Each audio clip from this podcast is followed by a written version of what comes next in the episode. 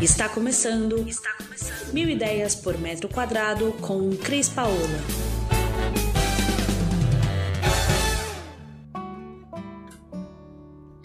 Olá, Cris Paola, direto aqui do nosso canal de podcast para te trazer mais informação, mais coisas legais para você aplicar na sua casa. E hoje o nosso assunto é falar sobre home offices. O home office, que devido ao distanciamento social, muitas pessoas passaram a trabalhar em suas casas. E para isso foram obrigadas a adaptar e transformar a nossa casa em um home office. Isso é um desafio que eu considero não somente estrutural, mas comportamental também. Fica comigo se você quer ouvir sobre esse assunto que eu vou te trazer muitas dicas. E se você quiser mais informação sobre isso, dá um pulo lá no nosso canal do YouTube ou no nosso blog Mil Ideias para o Metro Quadrado, como o nosso podcast, e no nosso Instagram, que eu trago muita informação para que você possa ainda mais pensar nesse assunto. Essa separação entre a vida pessoal e profissional requer uma organização da rotina. Eu diria que vocês têm que reorganizar não só a rotina, mas também horários e disputa de espaços, porque no momento onde a gente está obrigado a ficar em casa e a gente tem que dividir esse espaço com nossos filhos, nossa esposa, que muitas vezes, nossos maridos, que muitas vezes são profissionais como, como nós mesmos e que têm também o seu momento de trabalho, nossos funcionários que estão ali para nos ajudar a manter a casa em ordem. Na verdade, fica muito difícil a gente definir um, um local para que a gente possa trabalhar. Eu podia dizer que o primeiro local que me vem à cabeça seria o quarto, mas é muito depressivo você ficar enfiado dentro do seu quarto o dia inteiro e veja, eu acompanho pessoas que têm calls hoje o dia inteiro é muito mais legal ela estar tá em um ambiente em que ela possa sim socializar um pouco, em que ela possa sim estar convivendo com o restante da casa, porém com um pouco mais de privacidade. Então, vamos falar de procurar na casa um ambiente como a sua varanda, se for possível. Se ela não for muito barulhenta, você tiver uma varanda fechada, ou mesmo um espaço na sua sala e negociar com o resto da turma os momentos do call um pouco mais de silêncio. E, gente, quantas histórias a gente viu desde que essa pandemia começou de calls que as pessoas estão fazendo com clientes, com é, a própria empresa, com o chefe, e de repente passa um filho por trás peladinho, passa, é, você fica num lugar que você esquece de olhar para trás de você. Pelo amor de Deus, a primeira preocupação quando você situa o seu notebook ou o seu celular Olhe o enquadramento, veja onde você se sentou e o que você vai estar tá mostrando para todo mundo que vai estar tá te assistindo. Isso é muito importante para você definir o espaço que você quer ficar a partir dali para trabalhar. Se for na sala, se for num canto da cozinha, se for numa varanda ou se for mesmo no quarto, se eu não tiver opção, ok. Então vamos agora às coisas mais importantes, que são as dicas que eu vou dar para você do que você deve observar. Porque uma coisa era quando a gente tinha um call eventual dentro de casa ou uma conversa com um cliente eventual em que você gastava alguns segundos e você podia ficar em qualquer mesa, em qualquer cadeira. Hoje, a gente está passando o dia inteiro nesse ambiente e sentado e trabalhando. Então, a primeira coisa, aonde eu vou sentar? Vamos nos preocupar com essa mesa. Essa mesa ela tem que ter medidas mínimas. Para você ter um notebook e poder apoiar um livro, menos que 80 centímetros a um metro fica inviável de trabalhar. Então preocupe-se de ter, no mínimo, se você não tem espaço, uma mesa que tenha aí de 80 centímetros a 1 metro de largura, para que você possa ali ter um computador e um papel, um livro ao lado que você possa anotar. Ela não precisa ser muito profunda. Se você tiver uma mesinha de 80 a 1 metro de largura com no máximo 50 centímetros de profundidade, você já conseguiu, nesse momento, atender uma necessidade mínima de você estar tá trabalhando e ter um espaço para que esse trabalho aconteça de uma maneira adequada. Preocupe-se, como eu falei alguns minutos atrás, de ver o que ficará atrás de você, para que quando você tiver que se enquadrar num vídeo, numa live, num talk, num Zoom, num meeting, o que as pessoas irão ver. O melhor lugar é que você encontre para colocar essa mesa e imediatamente atrás de você tem uma parede. Procure evitar locais abertos onde as pessoas circularão.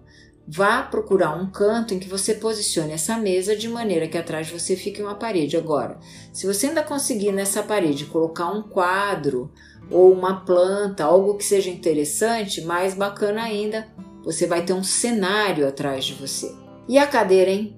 A cadeira é um elemento tão importante quanto a mesa.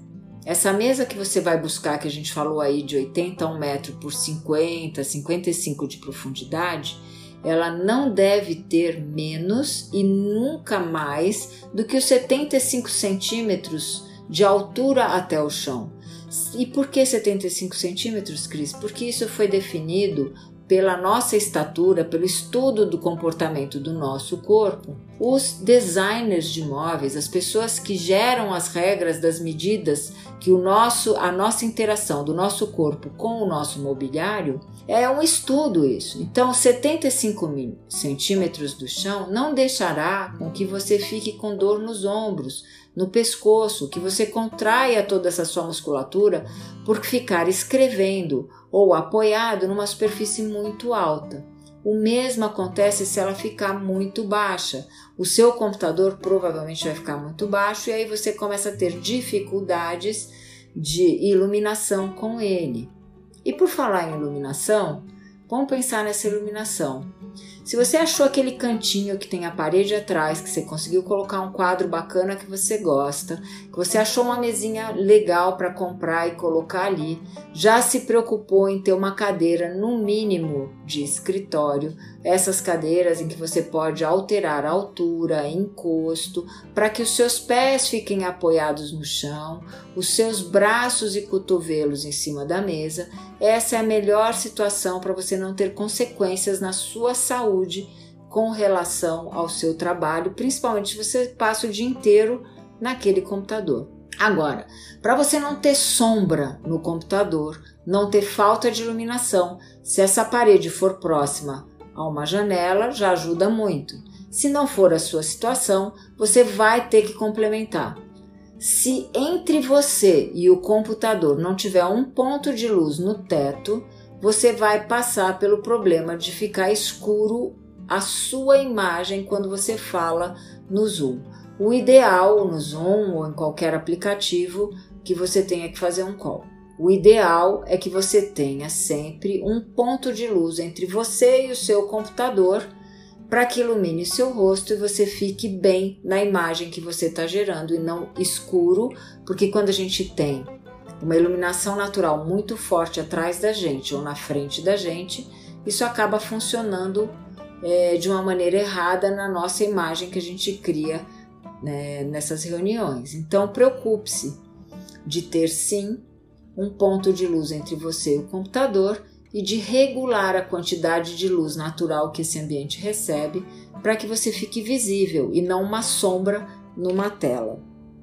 E se você precisar de um complemento de iluminação, porque o canto que você achou não tem aquele ponto de luz no teto, lembre-se que existem inúmeros abajures de que você pode pôr em cima de uma mesa para completar a sua iluminação. E se você for um especialista em vídeos, você sabe que existem os próprios é, é, rings que se fala, né, que são aquela iluminação redonda que você pode pôr por trás do seu computador e que te traz um pouco mais de iluminação para que você possa estar falando em público, é, em lives ou fazendo seus vídeos, mesmo que seja na frente do seu computador. Então, essa é a contribuição que a gente traz aqui para vocês com dicas para que você possa personalizar e transformar esse espaço que se transforma agora no seu trabalho num ambiente agradável e que reflita exatamente o que você quer passar. Quero te agradecer por estar aqui e ouvir as nossas dicas e não esquece, lá no nosso YouTube ou no nosso blog ou mesmo no nosso Instagram Mil Ideias por Metro Quadrado tem muito mais desse conteúdo para você.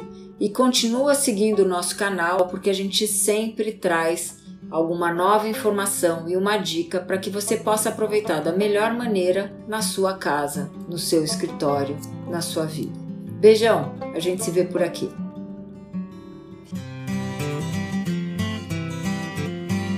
Você ouviu Mil Ideias por Metro Quadrado. Muito obrigada por acompanhar o nosso podcast. Conheça também o nosso site milideiaspormetroquadrado.com.br. Curta nossa página no Facebook e Instagram, Mil Ideias por Metro Quadrado e entre em contato conosco no e-mail contato arroba estudiocrispaola.com.br.